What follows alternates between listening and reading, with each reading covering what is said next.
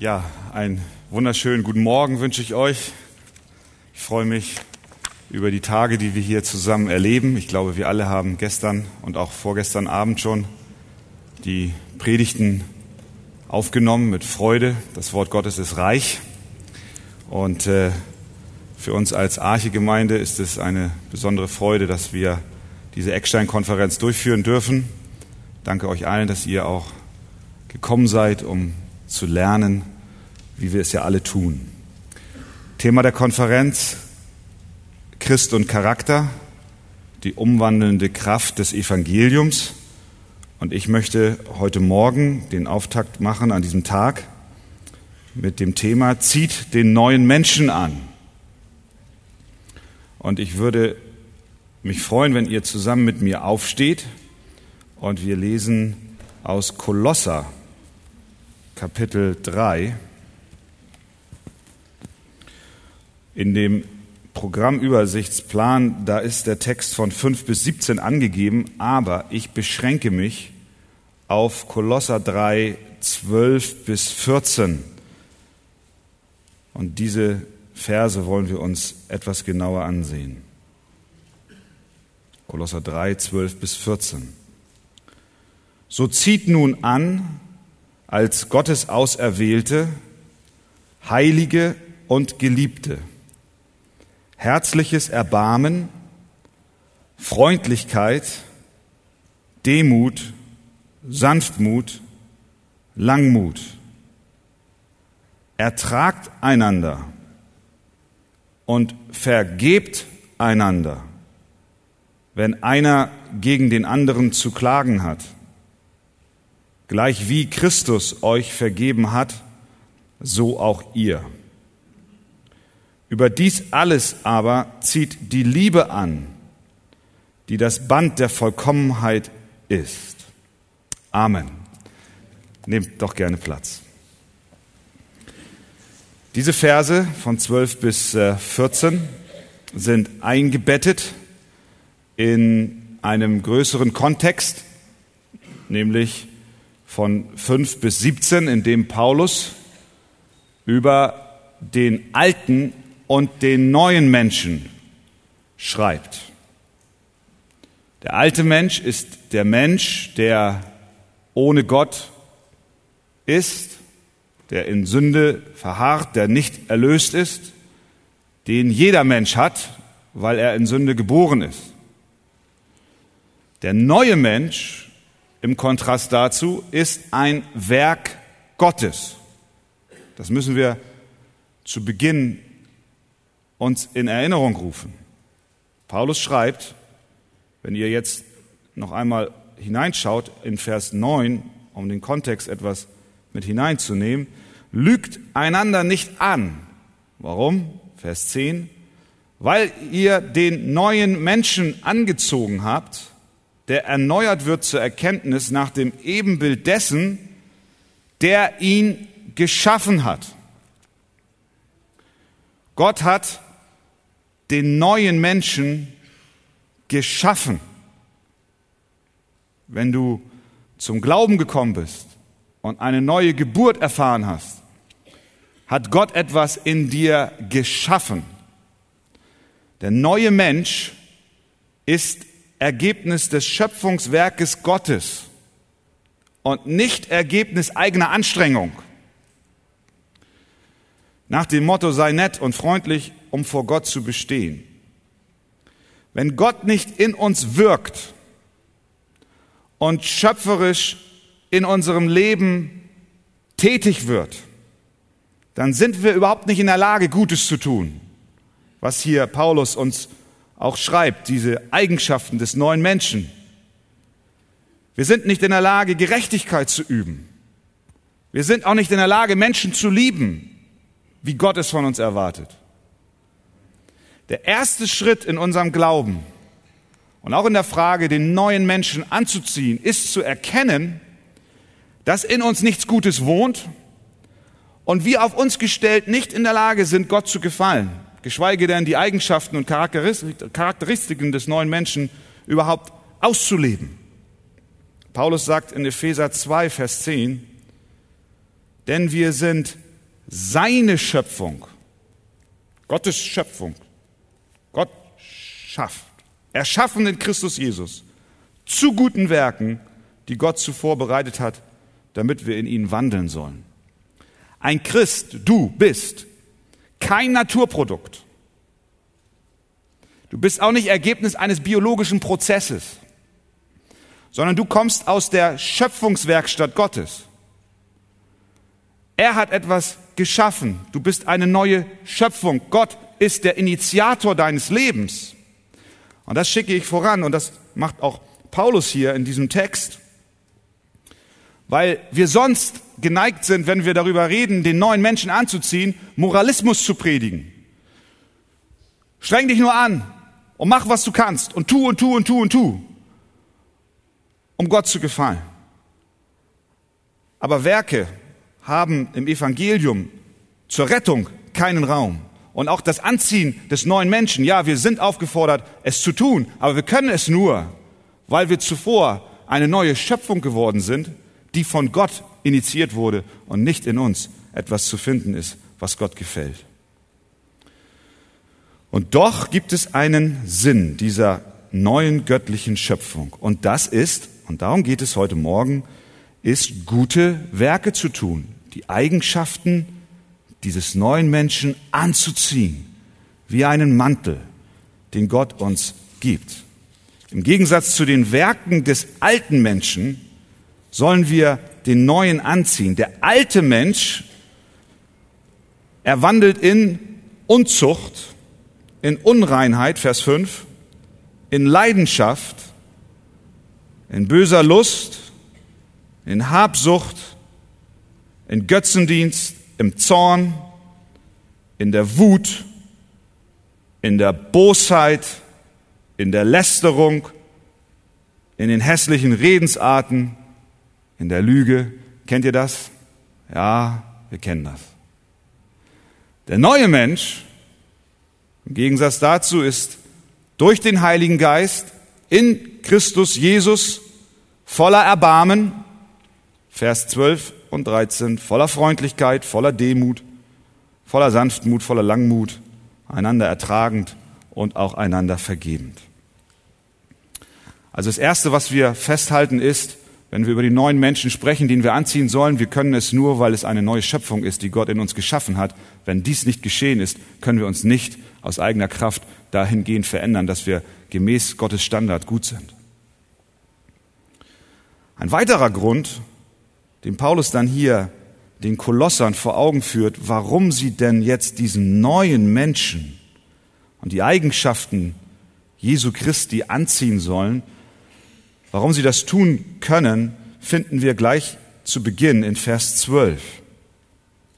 Er schreibt, so zieht nun an als Gottes Auserwählte, Heilige und Geliebte. Und dann setzt er die Liste fort, was sie anziehen sollen. Bevor er ihn also jetzt schreibt, nachdem er ihnen geschrieben hat, was sie ablegen sollen, nämlich den alten Menschen, das, was wir eben gerade gesagt haben, und er dazu übergeht, ihnen zu sagen, nun zieht diesen neuen Menschen an, sagt er ihnen erst einmal, warum sie das anziehen sollen. Weil sie etwas Bestimmtes sind. Er erinnert sie, wer sie eigentlich sind. Und er erinnert dich heute Morgen, wer du eigentlich bist. Wer bist du eigentlich als Kind Gottes? Wer bist du eigentlich? Dass diese Aufforderung an dich gerichtet ist. Und Paulus geht zurück zu der erwählenden Liebe Gottes. Er sagt, ihr seid Gottes Auserwählte. Ihr seid Gottes Heilige. Ihr seid Gottes Geliebte.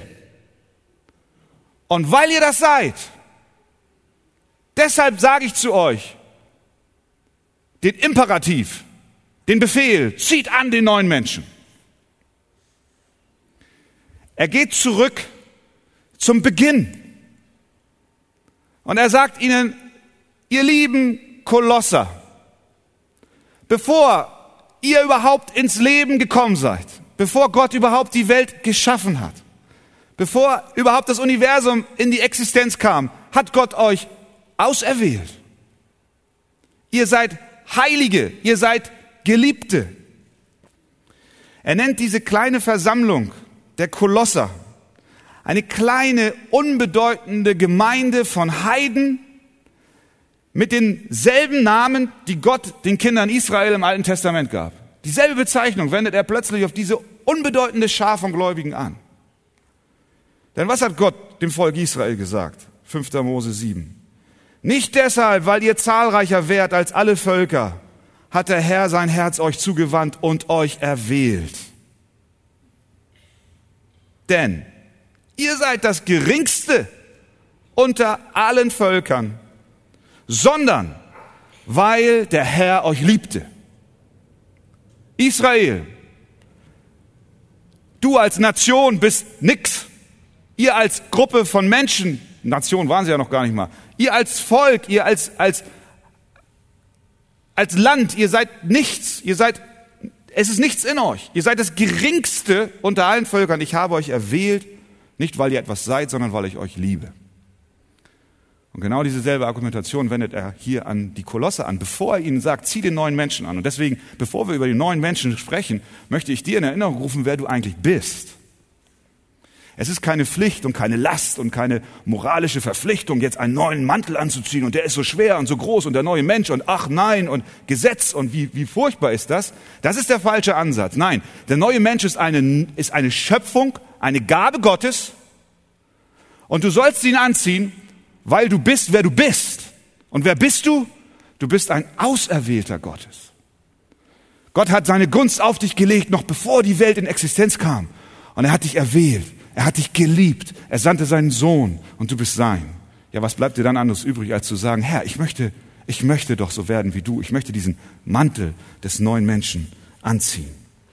Gott hat euch erwählt, sagt er den Kolossern. Auf die Initiative Gottes hin habt ihr Rettung gefunden und nicht aus Gründen, die in euch selbst lagen. Deshalb fordere ich euch auf, schreibt der Apostel, zieht den neuen Menschen an.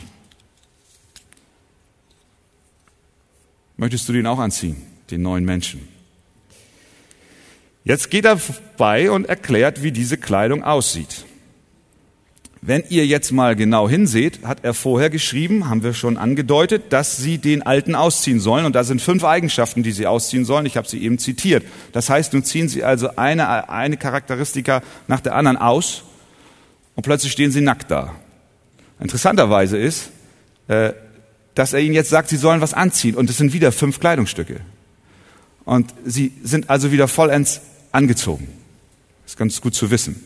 Wenn du eine Illustration machen willst als Pastor, äh, dass du also diese fünf Kleidungsstücke ausziehst, dann musst du gut in Mathematik sein, dass du dann nicht am Ende eins zu wenig dann wieder anziehst. Fünf Kleidungsstücke Fünf Kleidungsstücke geschneidert von einem himmlischen Modeschöpfer. Es ist nicht Karl Lagerfeld. Und es ist nicht, wie heißt die andere? Äh, ich habe vergessen. Jill Sander. Jill Sander. Sondern diese Kleidung kommt von einem Schöpfer, einem Designer, der dich besser kennt als jeder andere Mensch auf dieser Welt. Er will dich schmücken, er will dich anziehen mit einer Kleidung, in der du gut aussiehst. Die Kleidung ist auch zeitlos. Wir wissen, dass es Modetrends gibt, die kommen und gehen. Und manchmal ist es gut, wenn man alte Kleidung lange aufbewahrt. Dann sparst du Geld ein paar Jahre später, du kannst sie wieder anziehen. Das, was in den 60ern oder 70ern, jetzt ist es so 80er, vielleicht auch schon wieder 90er modern war, das ist heute wieder in. Aber die Mode Gottes verfällt nicht. Sie ist immer aktuell. Du siehst gut aus in diesen Kleidern, wenn du sie anziehst. Vers 12. Was ist es? Das erste Kleidungsstück ist herzliches Erbarmen oder ein Herz voller Erbarmen. Wir können auch sagen, tiefes Mitgefühl. Habe ein barmherziges Herz. Kleide dich mit diesem schönen Stoff. Die Welt ohne Gott ist unbarmherzig. Besonders in der Zeit, als Paulus diesen Brief schrieb, hat sich niemand geschert um die Armen, um die Kranken, um die Benachteiligten. Sie waren sich selbst überlassen. Das war normal. Aber das Christentum brachte Erbarmen. Alles, was wir heute auch an sozialem Engagement in unserer Welt haben, wurzelt auf dem, was wir in der Bibel haben. Das Rote Kreuz ist da, weil, weil es letztlich aus der Botschaft der Heiligen Schrift herauskommt, ganz am Anfang. Christus brachte Erbarmen in die Welt. Er kam über den See Genezareth und er war müde. Er suchte einen einsamen Platz, um für sich allein zu sein. Und auf der anderen Seite des Sees stand eine große Volksmenge und wartete auf ihn. Und die Jünger wollten, dass er umdreht und dass er Ruhe findet. Aber er hatte Erbarmen mit dem Volk. Und so stellte er seine eigenen Bedürfnisse zurück und er speiste schließlich 5000 Menschen. Was wäre geschehen, wenn unser Herr gesagt hätte, nein, ich habe jetzt keine Zeit. Ich brauche Zeit für mich. Ich brauche jetzt stille Zeit. Ich brauche Schlaf. Christus war voller Erbarmen. Dass er überhaupt auf diese Welt kam, war ein Akt der Erbarmung über uns.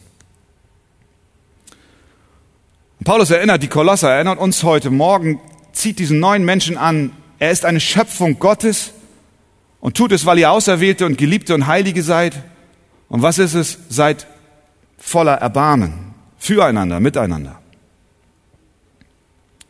Das zweite Kleidungsstück ist Freundlichkeit. Ich gehe kurz auf diese ein, um dann am Ende etwas genauer um auf den Punkt der Vergebung noch einzugehen. Das zweite Kleidungsstück ist Freundlichkeit. Freundlichkeit fließt aus dem Erbarmen heraus. Du wirst niemals voller Erbarmen sein ohne Freundlichkeit. Es geht nicht. Freundlichkeit geht einher mit dem Erbarmen. Augustinus, der bekannte Kirchenvater, war nicht immer ein frommer Mann.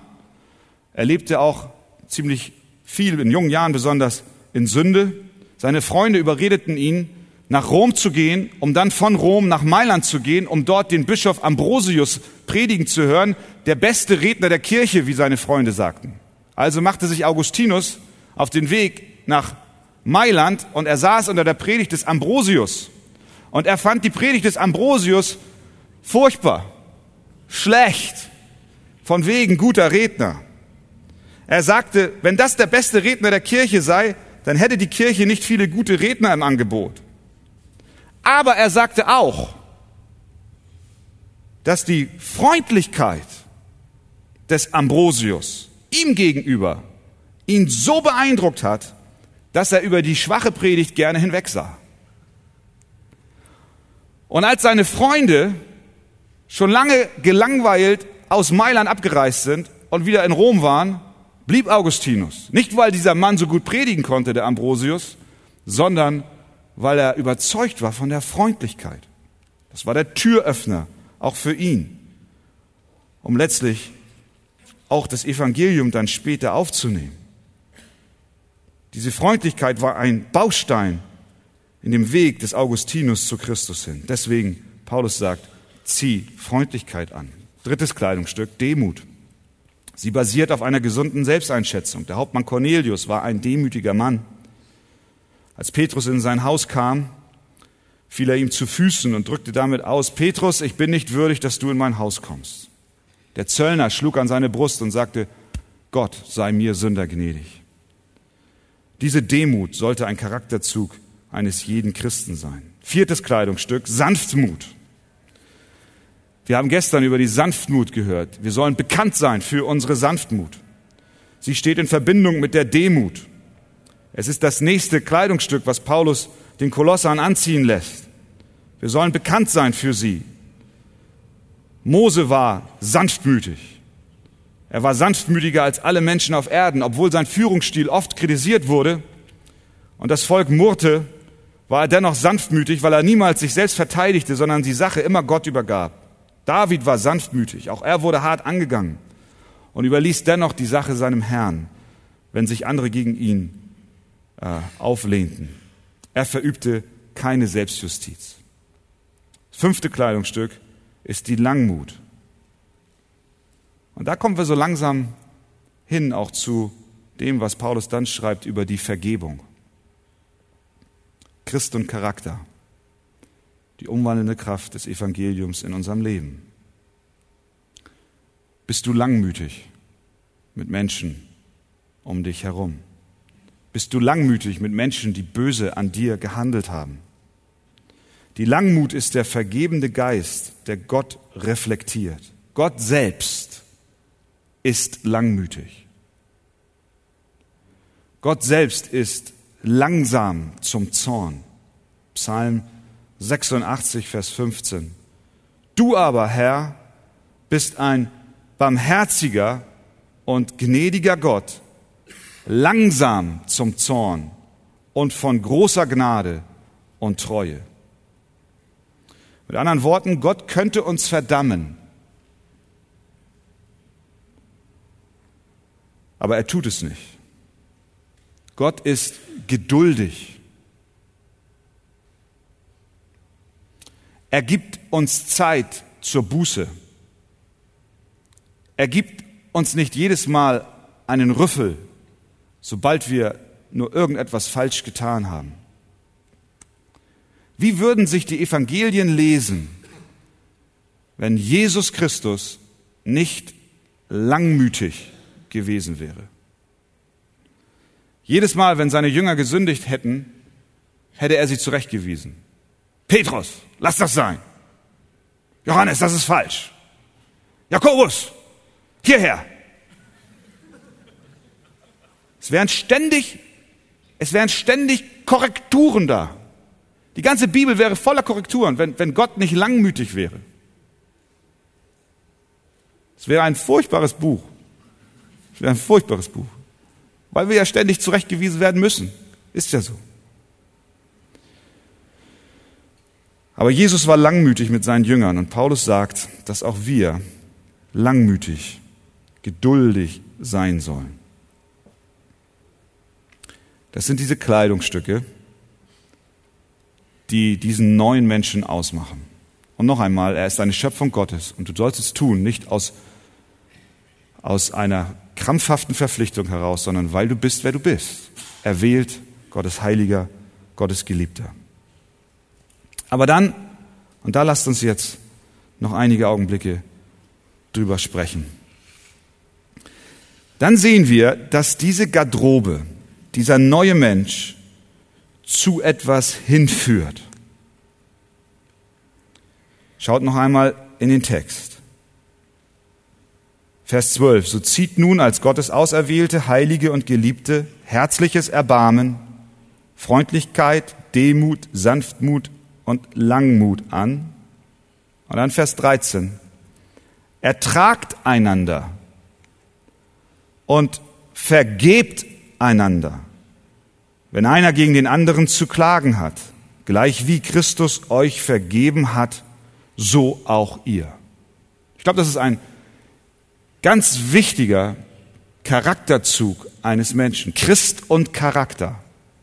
Die umwandelnde Kraft des Evangeliums. Vergebung. Vergebung ist nicht einfach. Vergebung fällt auch nicht leicht. Jemand sagte mal zu John Wesley, ich vergebe niemals. Wesley hat darauf geantwortet, Sir, ich hoffe, dass Sie auch niemals sündigen.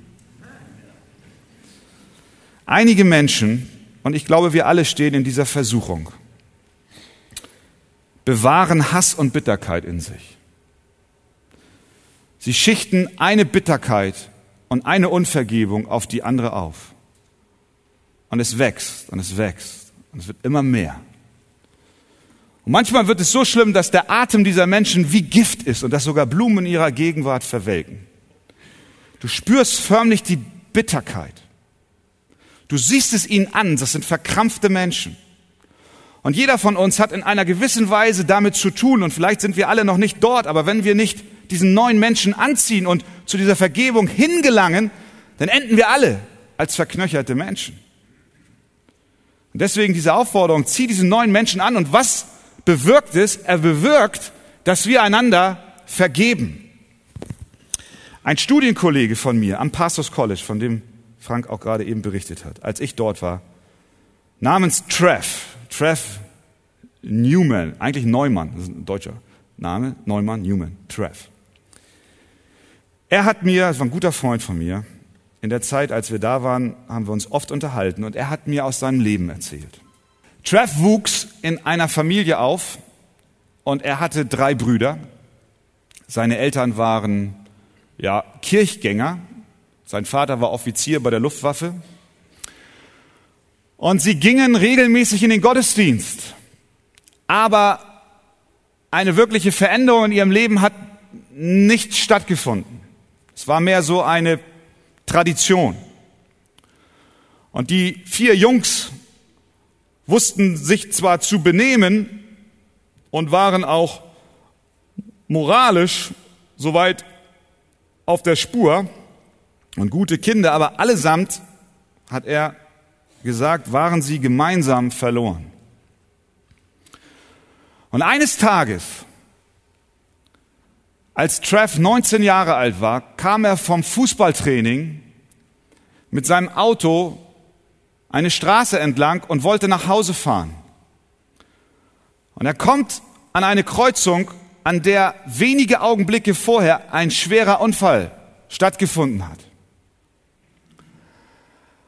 Und Trev sieht, welche Autos, zwei Autos in diesem Unfall verwickelt sind. Und er erkennt das eine Fahrzeug. Er hält an. Er geht zu diesem schrecklichen Geschehnis hin. Und er sieht, wie sein jüngster und sein ältester Bruder tot im Auto liegen. Und es stellt sich heraus, dass dieser Unfall geschah, weil ein anderes Auto ein Stoppschild missachtete und in diesen Wagen hineinraste, in dem seine beiden Brüder waren. Ich bat ihn, das mir noch einmal aufzuschreiben, weil es so gut zu diesem Thema passt. Er schreibt, in den folgenden Wochen trauerten meine Eltern und mein verbliebener Bruder und ich sehr viel. Ich war sehr zornig auf Gott und besonders auf den Fahrer des Wagens der den Unfall verursachte. Ich war voller Bitterkeit, weil dieser Mann aufgrund seiner Unachtsamkeit so viel Leid und so viel Schmerz in unsere Familie brachte. Und dann kommt Paulus und schreibt hier und vergebt einander. Und dies ist nur ein Beispiel und ich kann mir vorstellen, dass viele von uns ihre eigene Geschichte haben und die eine oder andere ist sehr dramatisch, sehr tiefgehend. Und vergebt einander. Der Apostel weiß, dass Vergebung nicht einfach ist. Er selbst wurde zu Unrecht verfolgt. Er wurde geschlagen, er wurde gesteinigt, er wurde gefangen genommen, er wurde misshandelt.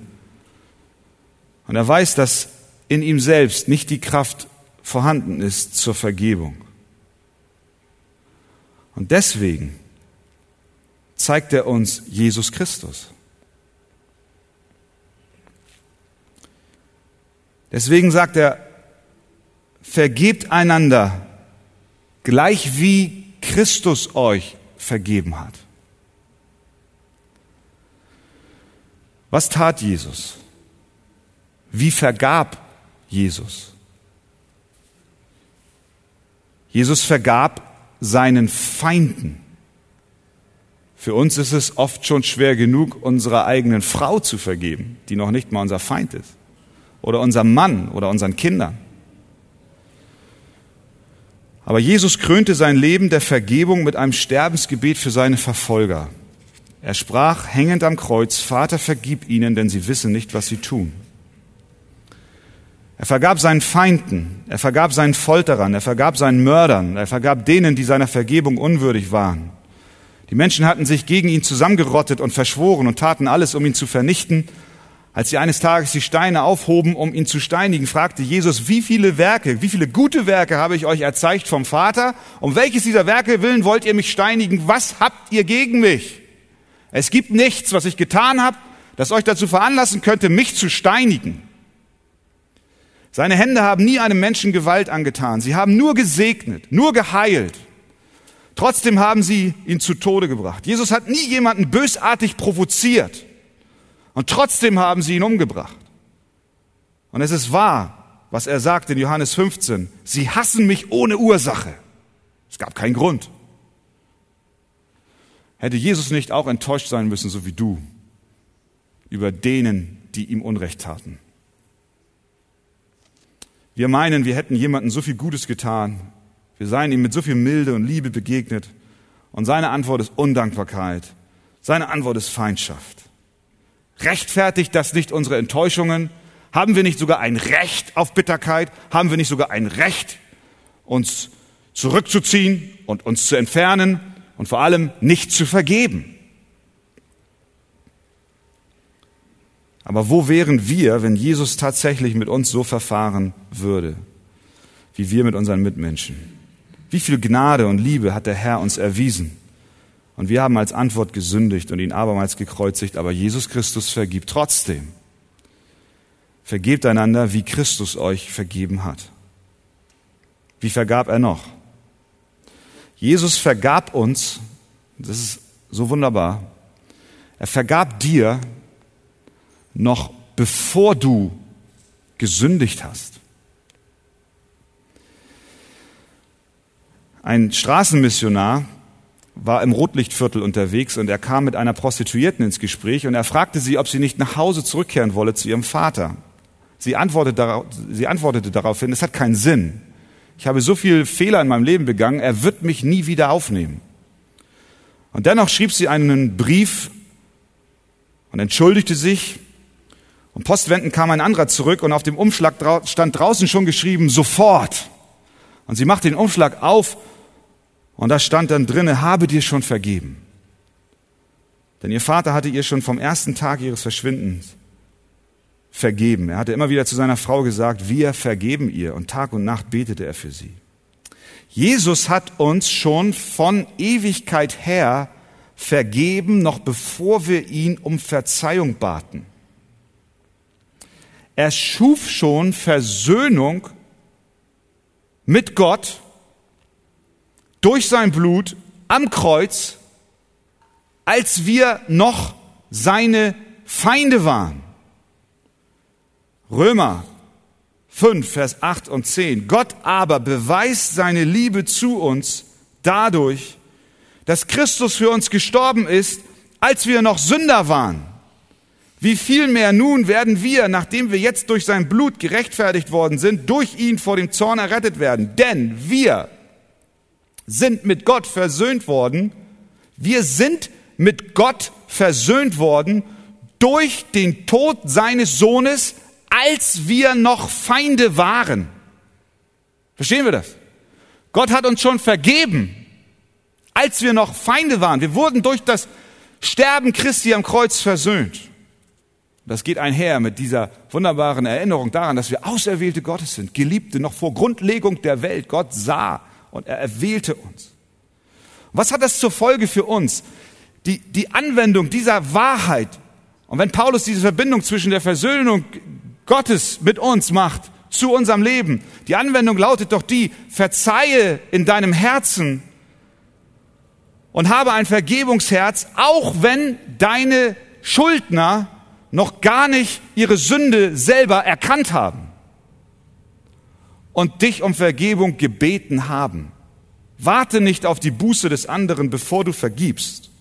Mache seine Abbitte nicht zum Grund und zur Bedingung deiner Vergebung, sondern habe schon lange vergeben, bevor der andere dich darum bittet. Vergebt einander, so wie Christus euch vergeben hat. Und dann, wie vergab Jesus noch? Er vergab voll und ganz. Wir vergeben oftmals nur äußerlich. Wir sagen dann dem anderen, ja, ja, ist schon gut, alles okay, Ich werde nicht mehr drüber reden. Ich werde vielleicht auch nicht mehr daran, daran denken, sagen wir, tun es dann aber doch nicht. Bei der nächsten Gelegenheit holen wir es wieder hervor, tragen es Jahre mit uns herum, kramen, sobald eine Möglichkeit da ist, die alten Vorwürfe wieder aus und präsentieren sie dem anderen auf einen Teller. Dann sagt plötzlich dein Mann zu dir, ich dachte, du hast mir vergeben. Und deine Frau drückt sich ähnlich aus. Ja, aber es war offensichtlich nur mit Worten und nicht mit dem Herzen. Jesus vergibt aus der Tiefe seines Herzens, voll und ganz. Mehr noch, er gedenkt nicht mehr an deine Sünde. Weißt du das? Er gedenkt nicht mehr an deine Sünde. Micha 7, 19. Er wird unsere Schuld unter die Füße treten und alle unsere Sünden in die Tiefe des Meeres werfen. Jesus teilt unsere Sünde nicht in Fragmente und vergibt die eine und die andere lässt er stehen. Er vergibt sie. Er vergibt sie ganz. In all ihren Facetten. In allen Winkeln. Wie gut, dass er uns ganz vergibt und nicht nur teilweise.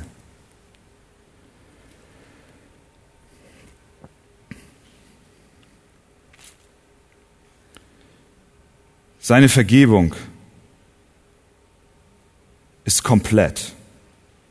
Deswegen sagt er in Hebräer 8, Vers 12, denn ich will gnädig sein ihrer Untugend und ihren Sünden und ihrer Ungerechtigkeit will ich nicht mehr gedenken. Diese vollständige und komplette Vergebung dürfen wir täglich genießen, denn sie bleibt. Jesus vergibt nicht, um hinterher wieder zu verklagen. Das darf dich heute Morgen auch ermutigen bezüglich der Sünde, mit der du zu ihm gekommen bist und ihn um Vergebung gebeten hast. So wie denn unsere Sünden bekennen, haben wir gestern Abend gehört, ist er treu und gerecht, dass er unsere Schuld vergibt und uns reinwäscht von aller Ungerechtigkeit.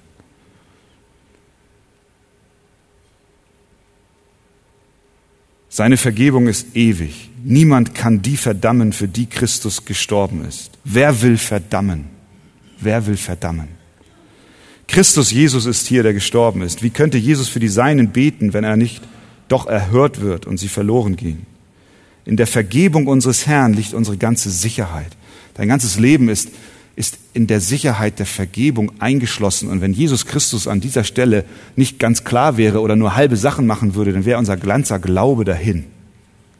Und so wie Jesus Christus dir ganz und voll vergeben hat, durch das Evangelium, durch sein Werk am Kreuz, weil er das tat, kann Paulus dir sagen, kann Gott selbst zu dir sprechen und sagen, vergebt einander, so wie Christus euch auch vergeben hat. Rechne nicht nach, sondern sei ein Mensch der Verzeihung. Und wenn Menschen zu dir kommen, sollen sie wissen, dass sie bei dir Vergebung finden, Christ und Charakter, die umwandelnde Kraft des Evangeliums. Das ist der neue Mensch, das Werk Gottes in dir. Jage ihm nach, zieh ihn an, kleide dich mit ihm, leg den alten Mantel ab. Er ist zerrissen und er stinkt. Aber der neue ist schön und gut anzusehen. Vergebung ist möglich. Warum? Weil Jesus Christus uns vergeben hat. Und wie ging es mit Treff weiter? Treff war verbittert. Er sagte zu sich selbst, wenn das das Leben eines 19-jährigen jungen Mannes ist, dann will ich nicht länger leben. Er hatte den konkreten Plan, sich selbst umzubringen. Er wusste nicht mehr weiter. Niemand hatte Antworten auf seine Fragen. Und der Hass und die Verbitterung wollten nicht weichen. Sein Vater war Jäger, ein Hobbyjäger. Und Trev wusste, wo die Waffe zu finden ist.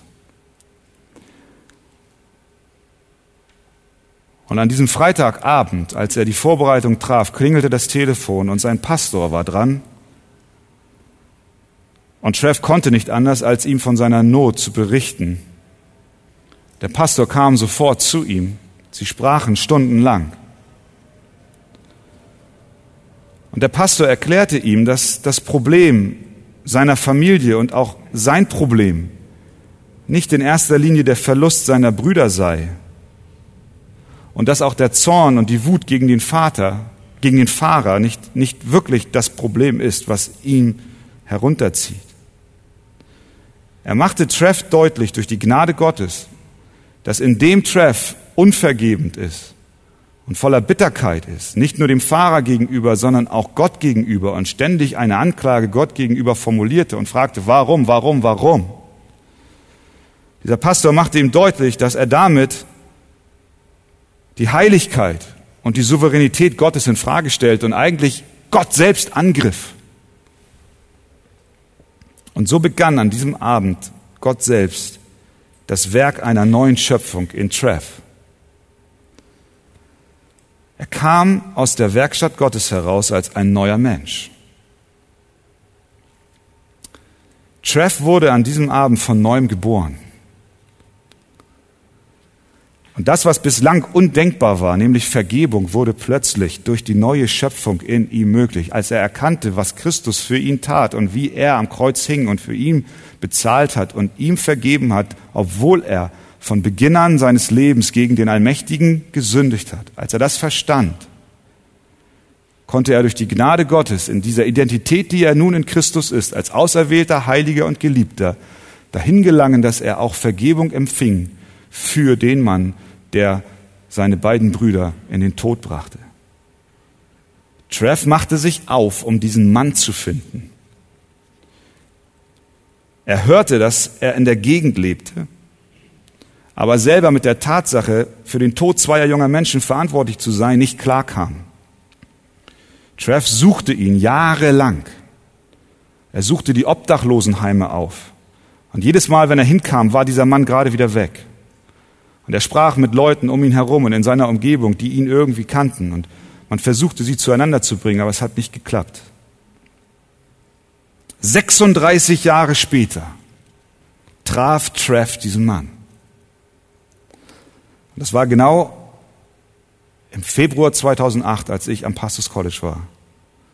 Und wir haben gebetet für Trev. Es war eine Verabredung vereinbart, dass Trev sich mit diesem Mann trifft. Das erste, was der Fahrer zu Trev sagte, als Trev den Raum betrat, war, es tut mir alles so leid. Trev schaute ihm in die Augen und sagte, ich habe dir vergeben. Und was Treff dann machte, und mit Tränen in den Augen kam er aus diesem Gespräch zurück und erzählte es mir. Er schlug die Bibel auf und 45 Minuten lang hat er diesem Mann erklärt, dass Heilung auch für seine Zerstörung vorhanden ist in dem Blut Jesu Christi, vergossen am Kreuz von Golgatha. Und er erklärte ihm, warum er ihm vergeben kann und warum diese Vergebung echt ist und tiefgreifend ist. Nämlich, weil das Evangelium von Jesus Christus das Leben von Treff verändert hat. Und so beteten sie am Ende. Und Treff war froh, dass er diesem Mann das Evangelium von Jesus Christus erzählen konnte.